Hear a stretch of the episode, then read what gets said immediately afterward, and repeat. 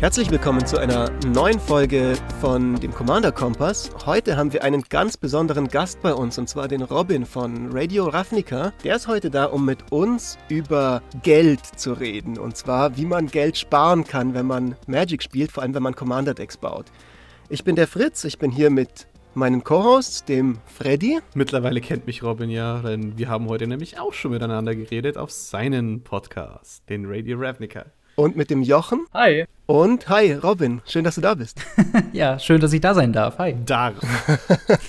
Langes Intro, aber dafür äh, lassen wir dich jetzt auch die restliche Folge zu 90 Prozent reden, so wie sich das gehört für den Experten. Ich habe ein Pamphlet auf jeden Fall schon vorbereitet. Also ich habe jetzt hier 60 Seiten, die ich Monolog einfach vortrage. Aber ohne brauchst du eigentlich auch gar nicht in unseren Podcast kommen, denn wir haben alle immer ein Pamphlet vorbereitet. Ja. Auf unserem Pamphlet geht es heute um Geld. Gebt ihr viel Geld aus für Magic oder würdet ihr sagen, ihr versucht ein bisschen zu sparen, indem wie ihr das handhabt? Kein Geld. Ich, ich nehme mir einfach, was ich brauche von Leuten, die wissen das gar nicht. einfach eine dunkle Ecke gezogen und dann gib mir deine Magic-Karte.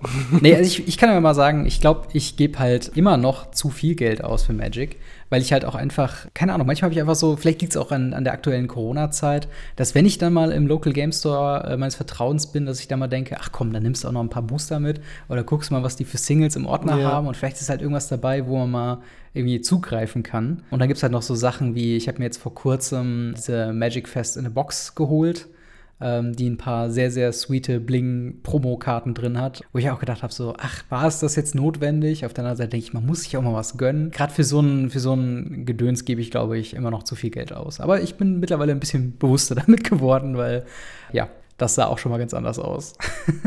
Man sieht es vor allem bei uns. Es ist ein Hobby, das so früh bis Mittelalter hauptsächlich Männer spielen, die natürlich für allen Unsinn auf der Welt sehr viel Geld ausgeben, weil, geben wir mal ehrlich, wenn wir ein anderes Hobby hätten, wie zum Beispiel Autoschrauben, würden wir dafür wahrscheinlich auch sehr viel quatschiges Geld ausgeben. Und so sind es halt kleine Pappkarten mit ja. Rittern und Drachen. Stimmt, die lassen sich zumindest äh, kompakt verstauen und nicht wie mein, mein voriges Laster Videospiele, wo man dann irgendwann den, den Raum voll hat mit irgendwelchen Special Editions und man denkt, irgendwann hat das mal wieder mehr Wert. Das ist eigentlich komplette Geldverschwendung. Ja, genau. Hier kann man sagen, Ordner zu und man hat wenigstens ein bisschen Platz gespart. Oder man spielt Warhammer und heult wie jemand, den ich kenne, der definitiv nicht ich bin. Stimmt, es gibt immer noch ein Hobby, das noch, noch teurer ist. Ich kann gar nicht viel Geld für Magic ausgeben, weil ich es für Warhammer ausgebe. Dann ist ja umso besser, dass wir heute darüber reden, wie wir ein bisschen Geld sparen können und was so Sachen sind, die wir da auch vielleicht ja, weitergeben können an Leute, die das Gefühl haben, sie ja, sehen sich gezwungen, sich bestimmte Karten zu kaufen für ihre Commander-Decks, weil das halt Staples sind oder weil die auf der EDH-Rack-Seite ganz weit vorne mit dabei sind und man so ein bisschen denkt, ich brauche diese Karten, um mithalten zu können. Und das ist aber nicht immer der Fall. Darüber wollen wir heute Richtig. Und steigen wir direkt ein. Und eine meiner wichtigsten Dinge, die ich dazu immer zu sagen habe, denn ich bin so ein bisschen der Budget-Spieler. Wenn ihr auch mal unsere Decklisten anschaut, dann könnt ihr auch relativ viel der teuren Karten bei mir immer cutten und der komplette Gameplan ist auf irgendeinem Budget. Da wird auf einmal dieses 400-Dollar-Listing von Togo, wenn man Tavish Sat und Fiery Emancipation Karten, die eigentlich nur einen marginalen Mehrwert haben, wenn man die rausschneidet, war die Liste auf einmal mit 87 Karten auf 150 Dollar. Wenn man das jetzt nochmal auf Card Market vergleicht und sich dort die Karten kauft, dann kommt man irgendwie auf eine 70, 80 Euro Deckliste. Und ich meine, manche Leute haben alleine für den Lotus in der Vorbestellung schon ihre 120, 130 Euro ausgegeben, während ich daraus halt quasi ein komplettes Deck baue. Ich meine, das ist so ein bisschen, glaube ich, so der springende Punkt oder auch so der große Stichpunkt unserer heutigen Folge. Alternativen zu teuren Staples oder zu Karten. Ähm, Würde mich mal interessieren, ob ihr, wenn ihr Decks baut, wie ihr da vorgeht baut ihr meistens über EDH-Rack oder eher über Scryfall zum Beispiel? Also meistens, also meine Deckideen sind tatsächlich, wenn ich sie dann mir hole, tatsächlich auch schon irgendwo an einem Budget irgendwie eingesiedelt. Also meistens bekomme ich meine Inspiration aus äh, ja, anderen Resources, also seien es irgendwie YouTube-Kanäle wie Commander's Quarter oder Budget Magic äh, von MTG Goldfish. Das kann halt schon mal einen helfen, so ein bisschen auf die richtige Richtung zu gehen und dann mal zu sehen, okay, hier ist ein ähm, ja, irgendwo gestreamlinedes Deck, aber was halt keine 1000 noch was Euro kostet. Aber äh, jetzt ganz im Speziellen, wenn man quasi eine Deckliste hat, man hat trotzdem noch hier und da ein, zwei Karten, die dann doch irgendwo, ja, 10 Euro oder selbst 5 Euro kann für den einen oder anderen auch schon zu viel sein, dass man dann sich guckt, okay, was genau macht die Karte? Zu welchem CMC, in welcher Farbkombination und finde ich vielleicht bei Scryfall, wenn ich einfach mal in Advanced Search quasi diese Randdaten eingebe, wonach ich suche, finde ich da eine Alternative, die da irgendwie ganz gut passt. Und äh, das ist halt dann einfach so eine Sache, wo man sich halt auch schon wirklich mit ein bisschen Research und wenn man auch ein bisschen länger schon das Spiel spielt, auch ein paar äh, ähnliche Effekte schon kennt. Also zum Beispiel irgendwelche Wrath-Effekte. Ein sehr teures Beispiel äh, ist zum Beispiel Damnation, was man irgendwie auch, glaube ich, irgendwas bei 40 wieder. Euro oder sowas mittlerweile ist. Oder wieder ist, genau. Und wo man sich vielleicht überlegen könnte, das etwas günstigere Extinction-Event reinzunehmen, wenn man ungefähr diesen Effekt haben will. Oder hat man eine Farbkombination, wo man es mit Weiß kombinieren kann. Kann man einen weißen Wrath vielleicht spielen, was ein bisschen günstiger ist. Ich habe ja meine Damnation erst vor zwei Tagen auf MKM verkauft tatsächlich, weil ich gemerkt habe, dass ich die in keinem Deck wirklich spiele. Die war in meinem Ordner. Super, super guter Wrath natürlich. Aber er ist gerade in Commander nicht wirklich notwendig, weil das, was diesen Wrath so gut macht, ist dass er halt sehr günstig ist, mana-technisch. Nicht geldtechnisch, mana-technisch.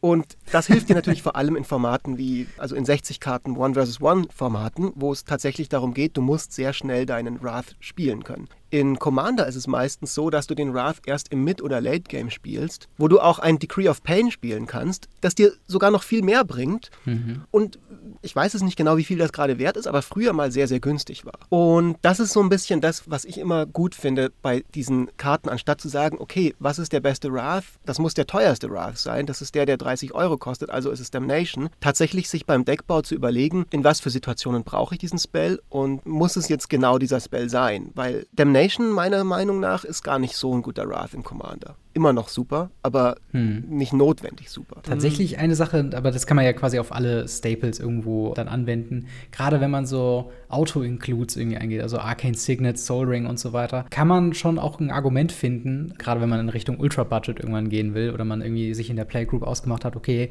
Fun Task, wir versuchen jetzt für 25 Euro ein Deck zusammenzustellen und es soll doch noch so kompetitiv wie möglich sein. Und dann ist dann vielleicht so ein 2 Euro Soul Ring dann doch noch irgendwo zu teuer, aber gerade wenn man dann in grün ist, gibt es vielleicht für zwei Mana günstigeres Ramp, was quasi denselben Effekt hat. Aber man muss halt nicht auf diese klassischen Staples, die jeder kennt, dann halt einfach zurückgreifen, wenn man halt da eben auch noch ein paar Euro sparen kann. Und da bei den paar Euro sparen ist Timing halt unglaublich wichtig, weil, wie ich gesagt habe, Damnation wieder bei 40, bei 30 fand ich jetzt interessant. Insbesondere, weil Toxic Deluge, wenn man einen effizienten Boardwipe braucht, dann doch bitte den Deluge. Das ist nämlich wirklich einer, der auch um Indestructible rumgeht, nicht in Modernist. Und äh, der kostet gerade 15 Euro. Wieso soll ich nicht den besten Boardwipe in, nicht nur in Schwarz, wahrscheinlich im Format spielen, der gerade billiger ist als die Damnation? Aber gut, hier muss man auch sagen, Damnation hat ein bisschen ein Supply-Problem gehabt, denn die Sets, in denen das gedruckt wurde, sind ein bisschen rar und das passiert auch mit manch anderen Karten und auch Nischenkarten und die muss man halt auch etwas identifizieren. Und da bin ich jetzt mal gespannt, was der Jochen dazu sagt, denn Brimas sollte keine 15 Euro kosten. Er ist aber in ein Set, das einfach komplett unterdruckt war, nicht wirklich gut und es hat halt trotzdem einen Sideboard Stay in Maverick da, ist der Preispunkt viel zu hoch. Und Jochen, was sagst du denn dann? Weil oh, es passiert nämlich häufig mit, mit solchen Nischenkarten, aber du magst es Weil ja. ich Nischenkarten mag, heißt es ja dann auch bei mir eigentlich automatisch, dass ich immer wirklich jedes Größe auch irgendwo rumliegen habe. Also ich möchte jetzt nicht Primas-Fans beleidigen, das heißt, es ist natürlich ein, ein, nobler König und kein Gegröße, aber ich habe auch ganz oft so Budget-Leichen rumliegen, die ich habe den zum Beispiel, Freddy, ich könnte ihn ausprobieren, aber ich mache das nicht, weil ich dazu irgendwie keine Lust habe. Und deswegen liegen jetzt diese 15 Euro, die ich irgendwann mal investiert habe, also für mich nicht mehr existent sind, weil sind halt weg. Die liegen halt dann rum. Aber ich mache das trotzdem, ist mein, mein Ordner eigentlich immer mein treuester Freund, wenn ich Geld sparen muss, weil der sind halt genau geordnet nach Removal und Card Draw und Ramp und dem ganzen Kram. Also es wird ja sowieso jeder irgendwie seine Ordnung drin haben. Und da ich aber nur drei oder zwei oder drei Boros-Decks habe, die ich so liebe, dass da alles drin steckt, was ich habe, also Mana Grip, was ich eben als Karte habe und auch teuer ist, ist dann, wenn ich ein neues baue, mein Ordner immer deshalb mein Freund, weil dann sind diese Fächer halt leer. Und dann gehe ich nicht hin und zerlege meine Decks, weil so weit will ich auch nicht gehen. Und wenn ich dann am Sonntag irgendwie zwei Stunden auf meinem Bett sitze und ein Deck zusammenbaue, will ich mich ja nicht von meinem Bett runterbewegen, weil ich faul bin und will auch nicht alles zerpflücken. Das heißt, ich muss dann gucken, okay, ich habe jetzt hier keinen Swords to Plowshares mehr. okay, gehe ich mal zwei weiter. Gut, das ist Condemn. Condemn ist nicht so geil wie Swords to Plowshares und zwar auf keine Weise, aber zumindest kostet es gleich viel und es nimmt auch eine Kreatur aus dem Spiel. Ich kann damit jemanden ärgern, wenn er mich halt für den tödlichen Schlag anvisiert. Und so mache ich das eigentlich bei fast allen Karten. Wobei man da aber auch sagen muss, dass ich da Glück habe, dass ich wie Soydberg irgendwann mal als mündiger Bürger von den meisten Budgetkarten drei gekauft habe, weil ich natürlich gesagt habe, hier Extrablatt, natürlich, davon nehme ich acht. Und äh, deswegen zwar von den guten Karten nicht so viele habe, aber von den eher budgetigen, da komme ich schon durch mehr Decks durch, bis die auch. Ich finde auch das Ändern von den Karten, also ein bisschen klang das ja auch schon durch vorhin in dem, was du gesagt hast, Robin, kann auch einfach zu originelleren und interessanteren Decks führen, wenn man auf Staples verzichtet. Das heißt, man kann dann so ein bisschen zwei Fliegen mit einer Klappe schlagen, indem man teurere Karten eben nicht braucht und ein Deck dann spielt, das nicht ganz 0815 ist. Also ein ganz banales Beispiel wäre, dass ich gucke, was für ein Theme habe ich in meinem Deck. Sagen wir mal, es ist ein Enchantress-Deck. Und anstatt dann eben mein ähm, Path to Exile zu spielen, was super, super effizienter Removal ist, kann ich einen Enchantment-basierten Removal-Spell spielen. Der zwar objektiv ein bisschen schlechter ist, weil er ist Sorcery Speed, aber durch die Synergie mit dem Enchantress-Thema im Deck ist er in dem Deck halt eine gute Karte und er kostet meistens weniger, wenn ich einen O-Ring zum Beispiel stattdessen spiele. Machst du das ein bisschen bei deinen Decks auch, Robin? Ja, also ich bin nicht so der, der riesengroße Bauer. Also ich baue jetzt nicht irgendwie jede Woche ein neues Commander-Deck. Deswegen ist es dann schon eher so, dass ich dann äh, meistens habe ich so von den, von den Staples und auch sowas wie Path to Exile, äh, dann habe ich dann schon ein paar, wo die ich dann auch verwende. Das ist, glaube ich, auch so der, der erste äh, logische Schritt, wenn man halt an Budget geht. Man guckt erstmal, was hat man überhaupt. Und gerade wenn du die Thematik O-Ring äh, äh, erwähnst, da gibt es ja dann auch mit Excellence Binding und so viele andere Effekte, die jetzt außerhalb vom Standard in keinem anderen Format mehr interessant ist. Und wenn man halt wirklich so einen Effekt sucht, man halt auch eben fündig wird und halt im Falle von zum Beispiel Excellence Binding mit der netten Upside, dass es halt dann auch nicht mehr äh, ja, wobei, das macht überhaupt keinen Sinn, weil es ist ja schon O-Ring. Gegen Shadowborn Apostles Deck, die können dann keine weiteren Shadowborn Apostles spielen. Stimmt. Genau daran habe ich natürlich gedacht. Richtig. Ja, ja, genau. Aber das ist halt, wie du schon sagst, also man muss sich halt, glaube ich, allgemein einfach Gedanken machen, was versuche ich mit meinem Deck zu erreichen und man sollte, glaube ich, einfach keine Auto-Includes wirklich als Gott gegeben und man muss die spielen, weil sonst ist es halt kein brauchbares Deck sondern man schaut sich halt dann einfach an, was möchte man im Deck haben und wenn du schon sagst Enchantress, da möchte man einfach für alles, für jede Lösung, die man sucht, ein Enchantment finden. Und das ist halt, ja, ein, ein logischer Schritt, der dann halt die Synergie fördert. Vielleicht ein bisschen Effizienz wegnimmt, aber auch so eben zu spaßigen und einzigartigen Karten führt, die dann auch eben vielleicht sogar den Effekt haben am Commander-Table, dass jemand das halt nimmt und sagt, Moment, was zum Teufel hast du denn hier ausgegraben? Und das ist ja eigentlich der, ja, das, ja. das Schönste, was man mit Commander überhaupt haben kann, dass man dieses What the fuck ist das mal anguckt.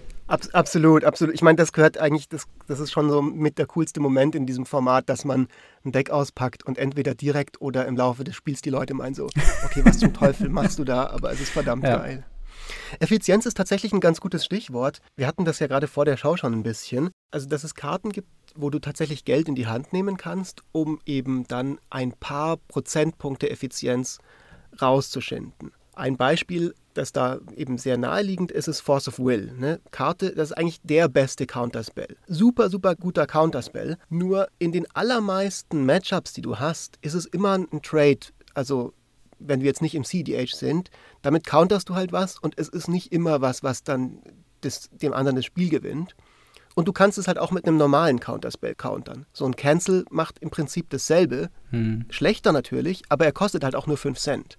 Und ein Foil Foil kostet 25 Cent, wenn man unbedingt einen gratis Counterspell haben möchte. Er hat zwar eine andere Downside, aber du hast eine Foil Foil. Klar, voll, genau. Das ist ein gutes Beispiel. Also, das ist so ein bisschen was, wo wir uns vielleicht vorhin nicht ganz einig waren, sind Fetchlands, wo ich der Meinung bin, dass es auch in vielen Decks einfach ein paar Prozentpunkte Effizienz. Aber wenn du keine Landfall-Synergien hast, macht es halt einfach nur, dass es dein Deck ein bisschen dünner macht in Standardformaten, auf großen Turnieren, wo es wirklich auch ja, um Money-Finishes geht. Da rechnet sich sowas, dass du dieses Geld investierst im Commander, wo du einfach mit irgendwelchen Leuten am Küchentisch sitzt, macht sich das einfach nicht so bemerkbar, diese paar Prozentpunkte. Und dann ist es einfach was, wo jeder und jede so ein bisschen sich halt überlegen muss, brauche ich jetzt diese paar Prozentpunkte Effizienz und ist mir das Geld das dafür wert? Das kann es ja wert sein, aber das ist, glaube ich, einfach was, wo man auch auf ein paar Prozentpunkte manchmal verzichten kann. Genau, um und ich habe halt das Kontra gegeben, das muss man jetzt auch mal sagen, manchmal muss man auch andere Content Creator heraus zeigen. Das Akiri-Deck von Josh Lee Kwai von der Command Zone hatte quasi einen starken mono-weißen Landfall-Plan mit Broadback und Dinge, die permanente mit 3 CMC oder weniger weggehen. Das ist eine super interessante Strategie,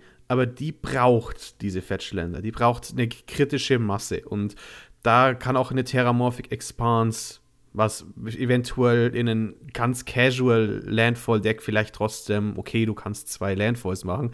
Das reicht dann nicht mehr, wenn es Teil vom Gameplan wird. Und Gameplan ist für mich so ein Key-Faktor, denn ich kann diese Strategie einfach nicht auf ein super Budget machen. Aber was man zum Beispiel machen kann, ich habe es jetzt schon ein paar Mal erwähnt, aber ich habe jetzt ein Talis-Deck gebaut, weil ich das super fand in der Boxing League. Und eine besondere Interaktion ist mir aufgefallen mit der Mechanik Encore. Encore ist, äh, lässt sich quasi die Karte aus dem Friedhof entfernen und macht drei Token. Und Talis macht im Endstep für jeden Token, den du diese Runde generiert hast, weitere Token. Du hast extrem potente, versteckte Mechaniken mit dieser Karte, die du verwenden kannst. Und, Und die weil es Geld eben kosten. Genau, aber weil es eben Mechaniken sind, die kein anderer verwenden kann, hast du so viele Möglichkeiten, aus dieser Karte was Neues, was Einzigartiges rauszuholen. Und du musst nicht mal auf die Standard-Aristokraten. Hm. Dinger gehen. Sie können helfen, aber es ist definitiv kein Muss. Ich brauche auch keine Anointed Procession dafür, weil Talis selbst so viele Tokens macht. Da ist es nur eine weitere Redundanz. Da ist es, da ist mir wichtiger, dass ich mir vielleicht mehr Schutz reinpacke für sie selbst. Und das wollte ich an der Stelle mal rausfiltern, denn Gameplans können sich häufig eben in diesem Format durch den Commander ergeben. Und das ist ja genau, was ich immer meine mit, ich baue gerne auf Nischensynergien auf. Wie das genau dann aussieht, ich kann es auch ein bisschen teurer machen und als Hate-Bear-Stack mit einer Value-Engine bauen oder ich kann es sehr auf Tokens auslegen und vielleicht auch ein bisschen teurer. Vielleicht um kurz wegzukommen von den konkreten Deck-Choices und Card-Choices. Robin, du meintest ja, was ich ganz interessant fand vor unserer Show, Stichwort 2020, da gab es ja viele neue Produkte für, für Commander. Wenn jetzt Wizards generell in letzter Zeit enorm viele neue Produkte herausbringt, sind das natürlich mehr Möglichkeiten, auch Geld auszugeben, aber auch mehr Möglichkeiten, Ja. Geld zu sparen. Ja, das ist halt so das Ding, was halt auch so ein, so ein allgemeines Thema ist, wie man ja auf Wizards reagiert, beziehungsweise auf die Game-Philosophie. Darüber haben wir in der, in der quasi Radio Ravnica-Version von dieser Kollaboration schon gesprochen, dass halt mit dem Jahr von Commander einfach so, so viele Karten rausgekommen sind, die halt auf Commander designt sind, wofür Commander aber vielleicht ursprünglich gar nicht gedacht war. Also wir hatten da die von Ikoria, das Deck Cycle, mit diesen Free When You Have Your Commander Out äh, Cycle-Karten, wo, glaube ich, das Blaue, dieser Free Counterspell, wenn du den Commander draußen hast, einfach horrende Preise verlangt hat und halt auch dementsprechend diese Pre-Constructed Decks, dass er eigentlich Einstiegprodukte fürs Format sein sollten, halt einfach in die Höhe getrieben haben, weil alle diese individuellen Karten haben wollen, weil sie fürs Format zugeschnitten sind, weil sie in vielen Situationen die beste Alternative sind, wenn man halt einen Counterspell sucht. Und ich glaube, es war sonst auch nur drei Mana. Also jetzt nicht, also der, der, was man dafür zahlt, diese, dieser Opportunitätspreis war jetzt nicht so hoch, äh, die man da zahlen musste, um die Karte zu spielen. Und so ist natürlich dann mit sehr vielen Karten auch von Commander Legends, wo dann sehr explizit auf dem Commander referiert wird. Also zum Beispiel Jeweled Lotus ist natürlich die krasseste Eingriff da drin, wo dann man sagt, okay, diese Karte kann, weil sie halt eben farblos ist und einen gewissen Vorteil bringt, eigentlich nahezu jeder spielen, sorgt aber nicht für Fun Gameplay, aber kompetitiv angelegte Spieler außerhalb von einer etablierten Playgroup könnten sich halt denken, okay, ich powere mein Deck auf, ich hole mir so einen Jeweled Lotus.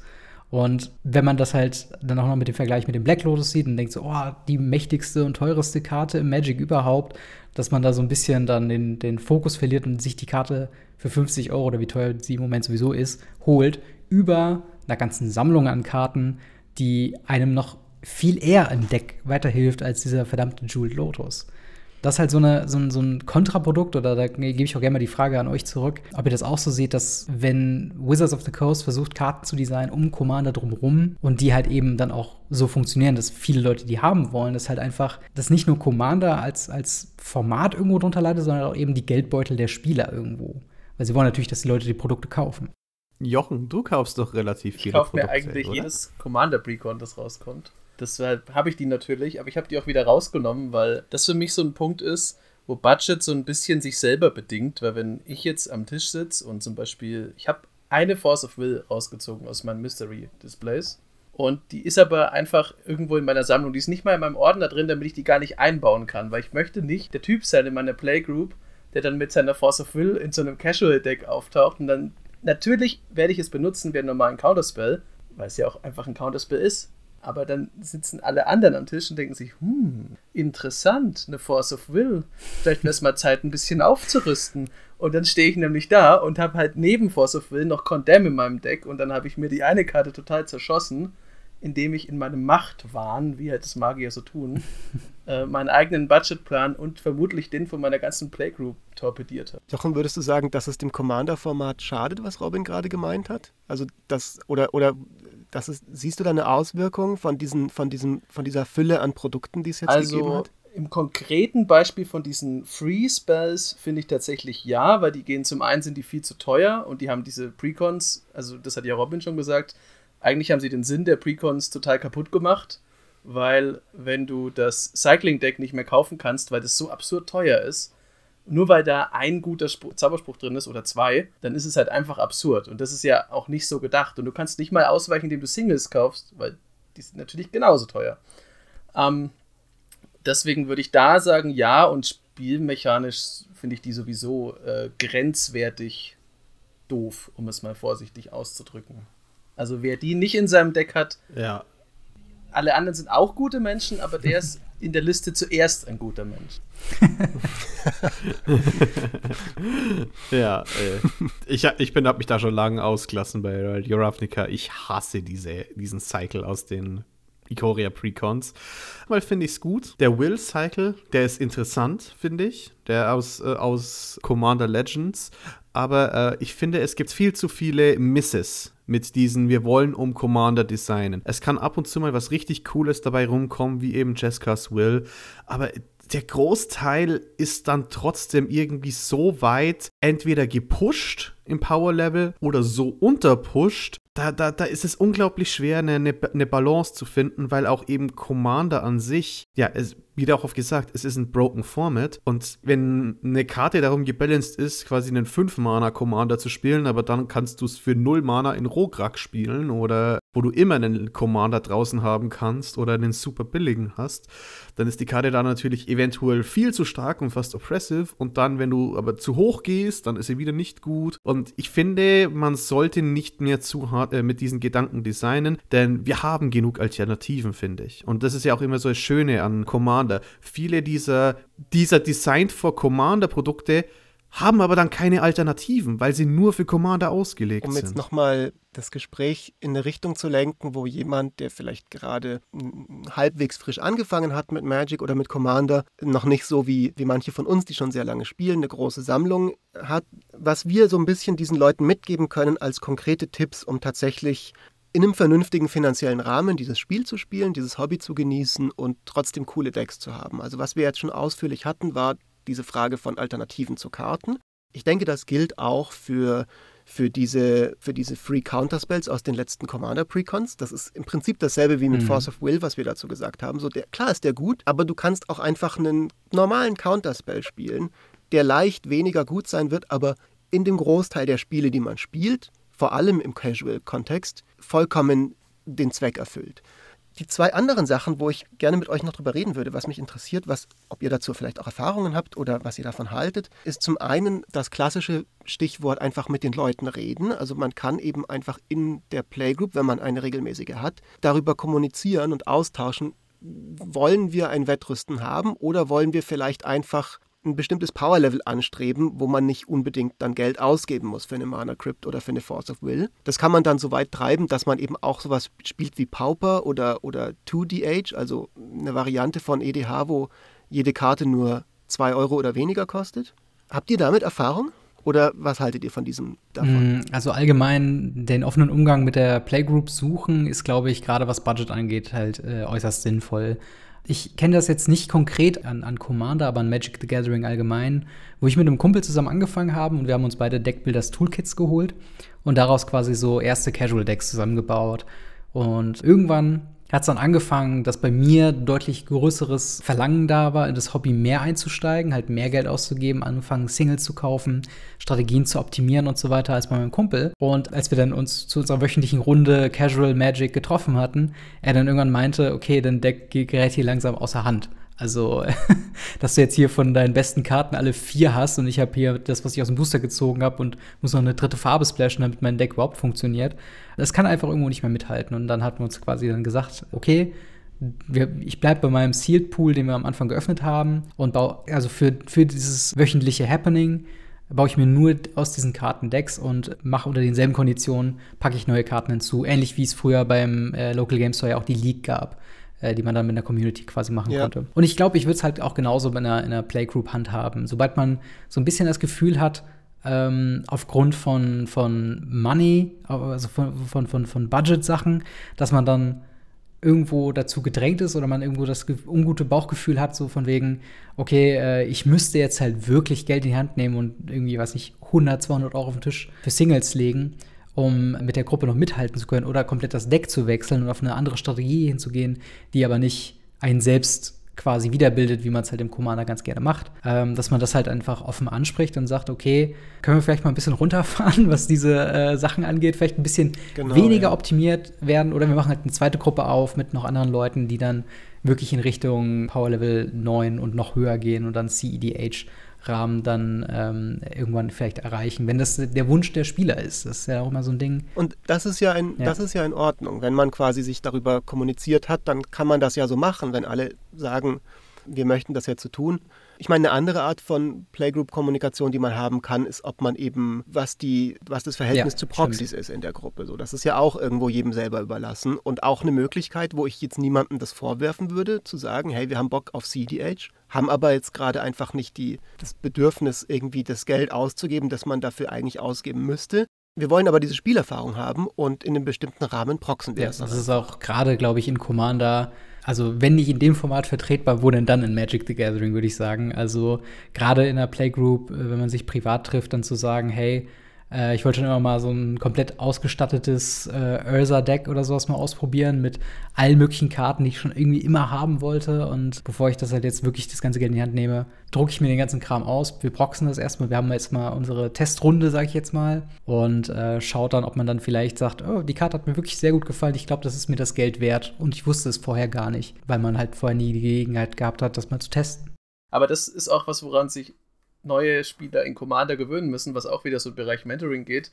Natürlich ist es sehr verführerisch zu gucken, was gibt es denn für teure Karten, die sind natürlich auch meistens gut.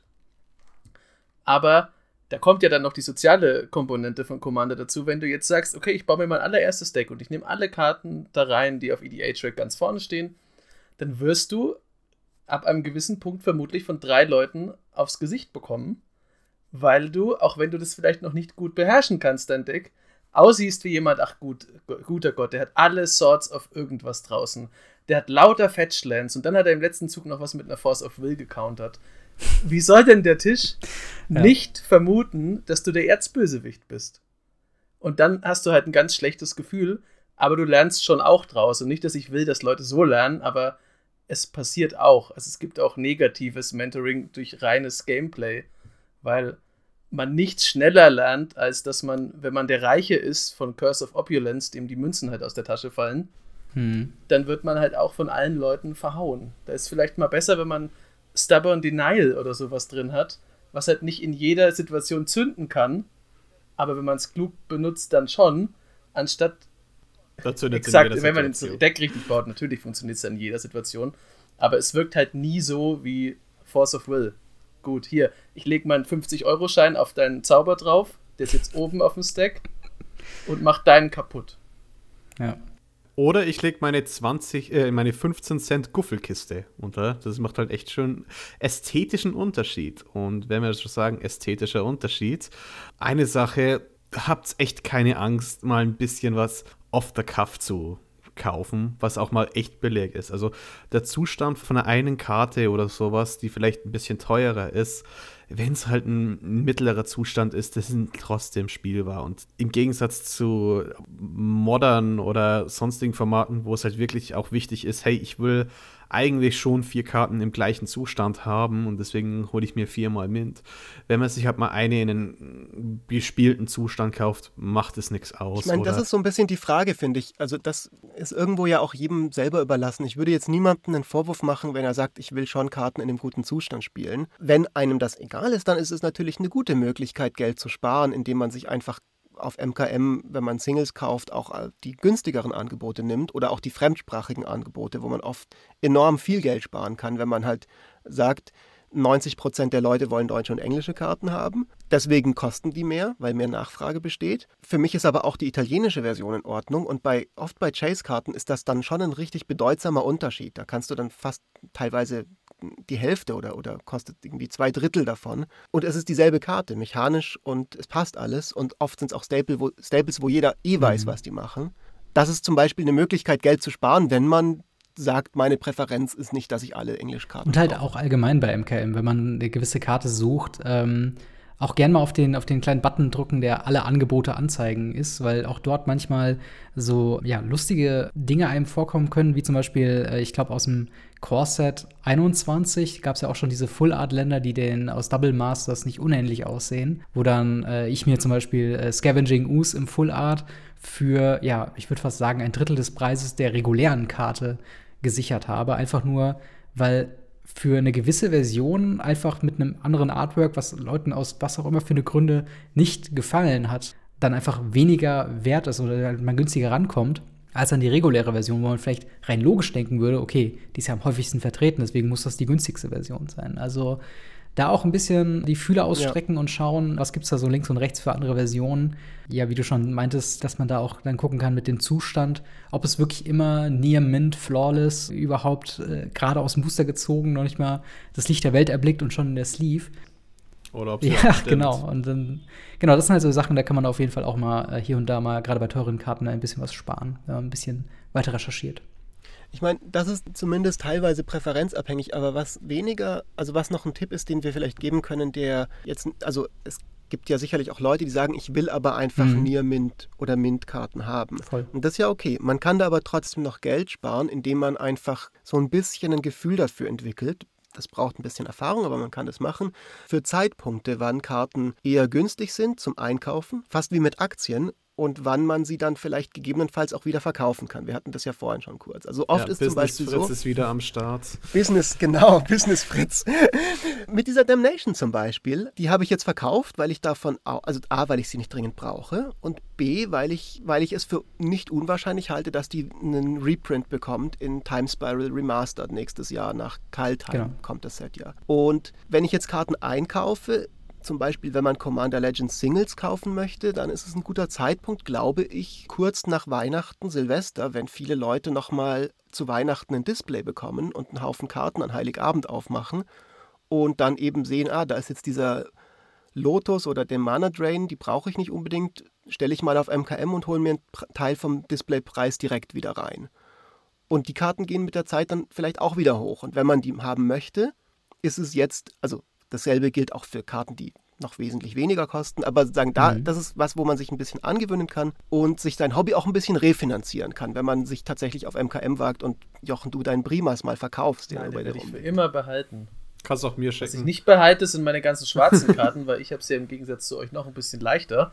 Ich kann ja im Grunde eine beliebige Anzahl X an Display-Boostern aufmachen und danach kann ich wirklich alles, was schwarz ist da drin, was schwarz Mana braucht, einfach pauschal in einen, in einen Schuhkarton hauen und dann achte ich auch eigentlich nie auf Preise. Ich gehe dann immer zu irgendeinem Händler, wenn der mal da ist und sage, hier, kauf mir das ab bitte.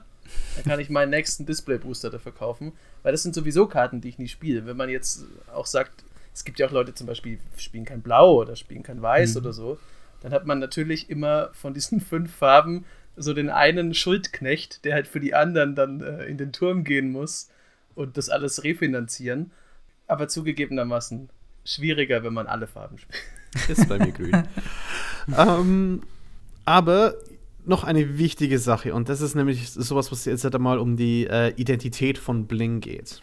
Und zwar möchte ich mal darauf hinweisen, dass Leute, die wirklich dann viel Geld für Foils und sonstiges ausgeben, man kann sie sich auch altern lassen. Und das ist nämlich, glaube ich, die teuerste Karte, die ich nämlich dieses Ja, Jahr äh, gekauft habe. Ne? Einen Torbrand. Ja, genau, aber es ist halt eine Möglichkeit, weil viele Leute dann quasi, ich will nur das offizielle Produkt haben und dann will ich auch eine Foil Mana Crypt haben. Das ist auch verständlich für manche, aber es ist halt, es spricht halt trotzdem nichts, weil da auch ein bisschen eine Geschichte dahinter steht. Und ich meine, wie gesagt, mein, mein Lieblingsbling neben natürlich meinen schönen Rattenalter von Torbran ist Living Death. Und Living Death hat nämlich für mich einer der nostalgischsten Bling-Karten und Flex-Karten, die möglich sind. Und es war die billigste Version damals. Die Karte hat damals 9 Euro gekostet. Welche Version? Genau, das war nämlich eine Whiteboarder-Version aus Tempest. Die kam nämlich in der Battle Royale Box und sie hat aber noch das Tempest-Logo, hat aber einen weißen Border. Und die habe ich damals für 3,70 Euro gekauft, während die normale Version 8 oder 9 Euro gekostet hat. Und ich bin so fasziniert von dieser Karte einfach, eine Whiteboarder-Karte mit dem Tempest-Logo zu haben, wo ich mir einfach gedacht habe, das ist mit das Geilste an Bling, was möglich ist und niemand will sie, weil keine Leute auf Whiteboarder gehen. Und dann habe ich die das erste Mal gespielt und die erste Frage war, welches Set, hä, warte mal, welches Set war denn das? Und ich war einfach bloß innen drin so, yes, jetzt kann ich was von, kann ich irgendwie dummen Trivia raushauen. Und das hat mir auch schwer Spaß Ich meine, die beste Art und Weise, Geld zu sparen, was Bling angeht, ist schlicht und einfach gar kein Bling zu spielen. Also wenn wir wirklich jetzt heute eine Budgetfolge machen, dann wäre das mein Tipp wirklich an die Leute. Bling kann man machen, aber das kostet halt Geld. Und wenn man Geld sparen will, dann würde ich halt einfach kein Bling spielen. Und ich würde sogar so weit gehen, wenn ich dann eben mal beim Pre-Release eine coole Karte aufmache. Meine Pre-Release-Promo ist irgendeine Karte, die vielleicht irgendwie viel wert ist und die will ich im Commander spielen. Und ich will aber möglichst günstig dieses Hobby haben, dann ist es möglich, diese Karte einfach zu verkaufen, sich dieselbe Karte in der normalen Version direkt zurückzukaufen auf MKM und die Differenz hat man dann und kann sie in andere Karten investieren. Also das ist einfach wirklich eine Möglichkeit, um Geld zu sparen beim Magic allgemein als Hobby und insbesondere bei Commander, tatsächlich Karten aktiv auf MKM auch zu verkaufen. Klar, kostet immer ein bisschen Zeit und, und Aufwand auch, aber zum Beispiel eben auch Blinkkarten mit normalen Karten einfach zu ersetzen. Ja, ich bin da ganz komisch. Du hast gesagt Pre-Release voll. Nee, ich meine, man darf ja, man darf ja Bling haben, wenn man Bock hat, aber ich meine, wenn man Geld sparen will, dann ist es eben einfach, du gibst halt Geld aus für was, wo du sicherlich auch wieder Geld sparen kannst dabei. Aber wenn deine einzige Priorität Geld ist, dann ist halt Bling, das muss dir halt bewusst sein, so das ist halt dann eine andere Priorität. Aber ich wollte jetzt auch noch sagen, es gibt einfach Dinge an Magic, wo ich äh, einfach sagen muss, da ist es wert, auch Geld auszugeben oder auch mal ein Minus Klar, zu dich, machen. für dich. Auch ohne, für mich ist nämlich genau Pre-Release so eine Sache. Ich verkaufe und ver vertausche keine einzige Pre-Release-Foil, die ich ziehe. Ich finde, ich will immer die quasi so die Erinnerung haben, so, hey, wenn ich die mal in meinen Ordner sehe, ich weiß auch noch, hey, da ist eine, ich habe eine beschissene Ding aufgemacht, die habe ich nicht mal au- au- aus der Hülle, in der sie ist, und die ist immer noch in der Hülle in meinen Ordner. Ich meine, ich meine nur, wenn, Ja, wir, wenn wir eine Budgetfolge machen, müssen wir den Leuten auch Tipps geben, wie sie Geld sparen können. Und nicht, behaltet euren Bremas.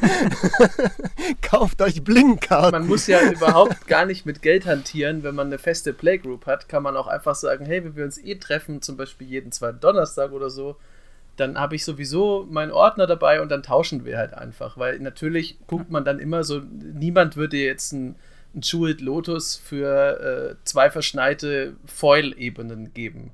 Also vielleicht schon, aber dann ist er, hat es den Geschmack von Betrug.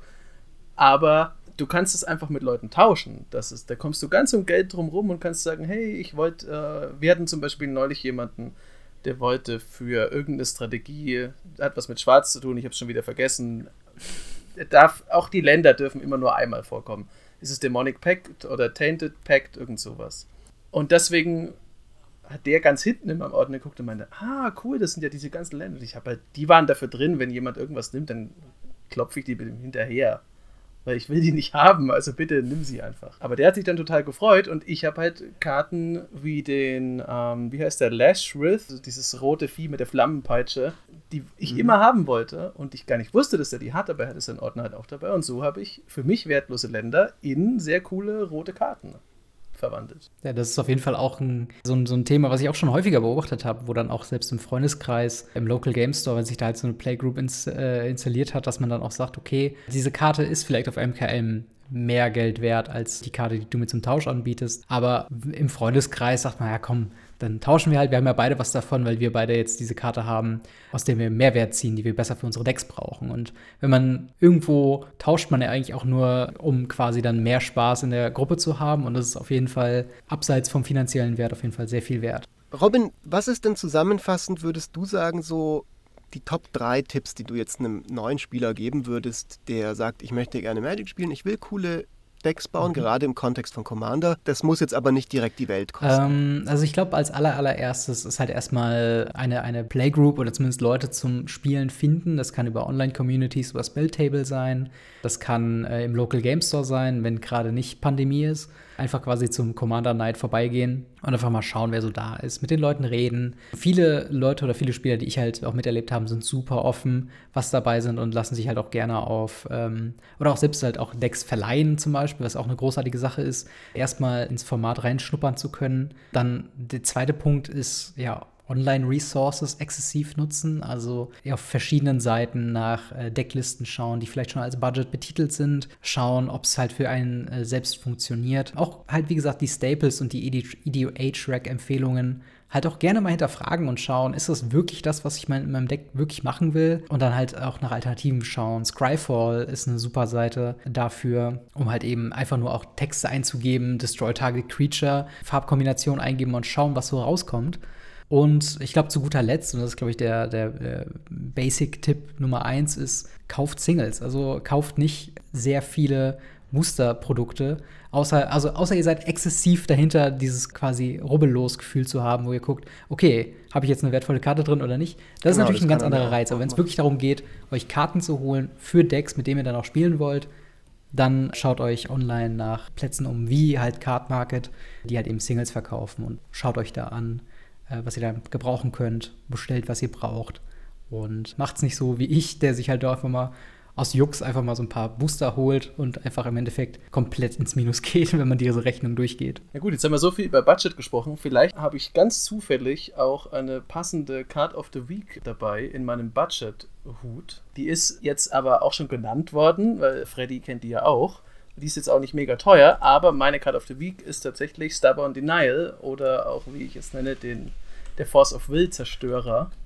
Denn die kann alles, die Karte, für ein Blau, was man haben möchte von der blauen Karte. Das ist ein Instant und der sagt Counter Target Non-Creature Spell unless its Controller pays one. Also ein generisches. Und jetzt hat die aber noch den Zusatz Ferocious. Wenn du eine Kreatur hast, die vier oder stärker ist, dann darfst du einfach den Zauberspruch countern. Und natürlich hat es noch die Einschränkung Non-Creature Spell, also das ist eine kleine, eine kleine Downside. Aber Commander ist halt auch das Format mit dem Battlecruiser-Aspekt. Und wann hast du denn mal nicht eine Kreatur mit Stärke 4 ja. oder mehr? Und das Ding kostet ein blaues Mana. Also selbst die Leute, die auf der Hut sind und immer gucken, hat er zwei Blau offen. Weil das ist ja so der Klassiker. Oder hat er halt zwei generell offen. Du kannst ja auch zum Beispiel Arcane Denial oder sowas haben. Aber wenn er zwei offen hat, da guckt man ja drauf. Weil mhm. man auch irgendwie so ein bisschen konditioniert ist. Und die kostet jetzt gerade, ich guck mal, hier ist sie bei 50 Cent. 75 Cent kostet sie. Das ist jetzt nicht die allerbilligste Karte, aber dafür, dass man einen sehr, sehr flexiblen Billiger Sponsor. Die ist halt eigentlich super günstig für das, was sie kann. Und ich meine, wie gesagt, wann erfüllt man denn das mal nicht? Hm.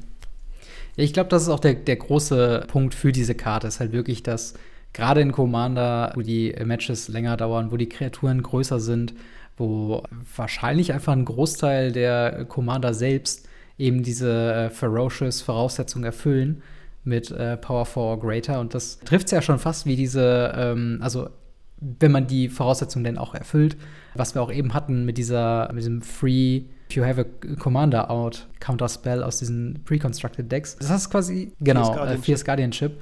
Das ist quasi in gewisser Weise so eine Budget-Version davon, unter der Voraussetzung, dass denn der Commander Power 4 or Greater hat. Und ähm, ja, eine super Karte. Ich glaube, ein Mana offen zu halten ist deutlich einfacher als halt auch zwei Mana offen zu halten, je nachdem, wie die Situation auf dem Board aussieht. Also kann man, glaube ich, wenig gegen sagen, gerade für diesen Preis. Ähm, ich hätte es jetzt auch mit Swan Song verglichen, vielleicht. Das ist eine sehr gute Budget-Version von ja. Swan Song, vielleicht. Ich weiß jetzt nicht genau, wie viel Swan Song gerade wert ist, aber das ist vielleicht auch, weil es ja was sehr ähnliches macht. Beides kostet ein Mana, beides countert mhm. ein Non-Creature-Spell. Und Und auch als Ankommen Und, ist äh, es, wenn man gerade zu Khans of Takir vielleicht auch gespielt hat, nicht unüblich, dass man es vielleicht auch schon irgendwo in der Kiste noch liegen hat. Also ähm, das sind halt auch so, so geht in gewisser, Weise in die Richtung von Schätzen, die man bei sich mal in, der, in den Kisten mal durchgucken kann. Weil sowas kann halt wirklich ein äußerst starker Spell in einem Deck sein, wenn man halt nach genau sowas sucht, nach günstigem, ja, Non-Creature-Spell-Counter. Kann halt wirklich genau dieser Fund sein, den man dann genau für das Deck braucht. Also kann ich auf jeden Fall unterschreiben als eine sehr gute Karte. So, jetzt, wo wir vom Bären-Catchen mit Stubborn Denial kommen, wollen wir euch einladen, dass ihr mit uns Bären catcht oder uns catcht, weil wir Bären sind. Keine Ahnung, das ist jetzt ein bisschen aus dem Ruder gelaufen. Aber so wie immer wollen wir euch natürlich danken, dass ihr zugehört habt. Und vor allem wollen wir euch auf unseren Discord-Server einladen. Da findet ihr den Link immer entsprechend an allen Stellen, wo ihr ihn sucht. Also zum Beispiel jetzt auch da, wo der Podcast gerade erscheint. Und wenn ihr uns auf Twitter finden wollt, findet ihr uns unter EDH-Kompass. Da ist vor allem der Fritz immer sehr, sehr aktiv und zeigt euch alle geilen Karten, alle coolen Sachen, die man so in der Welt von Magic finden kann. Und ihr findet halt auch noch alle wichtigen Links zu uns. Und dann würde ich sagen, Robin, darfst du noch kurz dich selber etwas loben am Ende, denn wir haben ja mit Radio Ravnica auch noch eine Spezialfolge aufgenommen, die quasi im Doppelpack jetzt erscheinen wird. Genau, wenn ihr nämlich noch mehr, äh, sag ich mal, Allgemeines zum Thema Budget und Magic the Gathering hören wollt, dann könnt ihr da gerne auf Radio Ravnica klicken, entweder bei YouTube, bei Spotify, bei Apple Podcast. Wo immer es auch Podcasts gibt, könnt ihr da nach der aktuellsten Folge schauen, wo ich mit äh, Frederik zusammen und natürlich Marc von äh, mein Co-Host von Radio Ravnica ja, einfach auch darüber sprechen, was sind gerade für neue Einsteiger Tipps, äh, wie findet man sich zurecht in dieser doch sehr komplexen Finance-Welt und all solche Themen könnt ihr gerne vorbeischauen und auch allgemein Radio Ravnica euch anhören, wo wir in der Regel die aktuellsten News in der Magic the Gathering Welt besprechen und ähm, ja, schaltet ein, wenn ihr da Lust zu habt. Auf jeden Fall haben die Lust. Radio Ravnica ist ja so ein bisschen unser großer unser Vorbild so gewesen, Ja. als wir angefangen haben mit dem Magic Podcast. So, ihr wart ja, ihr seid ja der, die, die, wie sagt man da so, die, die, die graue Eminenz der deutschen Magic Podcasts Ja, es ist- vielleicht. Der Dienst. Es ist so verrückt, weil ähm, die Idee von einem Magic the Gathering Podcast ist bei weitem nichts Neues. Also als ich auch äh, geguckt habe, bevor wir angefangen haben mit äh, Franz damals bei Weisen Games, war es halt auch so ein Ding, es gab schon ein paar vor uns auf jeden Fall, aber die haben halt alle vor zwei, drei Jahren schon irgendwie wieder aufgehört. Und ich dachte mir, warum? Das ist doch so spaßig und auch jetzt zu hören, dass ihr quasi uns irgendwo auch als äh, Inspirationsquelle seht, äh, das halt auch selbst zu machen, das äh, ist ja, eine sehr große Ehre für mich. Hätte ich auch nie gedacht, dass das halt so ein kleines Nischenprojekt von mir, äh, einer von vielen, äh, auf einmal so, so einen großen Anklang findet und äh, macht mich auch ein kleines bisschen stolz. Ja, tut mir leid, den Stolz zu zerstören müssen. Ich habe immer noch keine Folge angeschaut. Ich habe dich vorhin dreckig angelogen. Das ist okay. Das ist okay. In diesem Sinne würde ich sagen, habt eine gute Woche. Bis dann. Servus. Ciao. Macht's gut. Ciao. Ciao.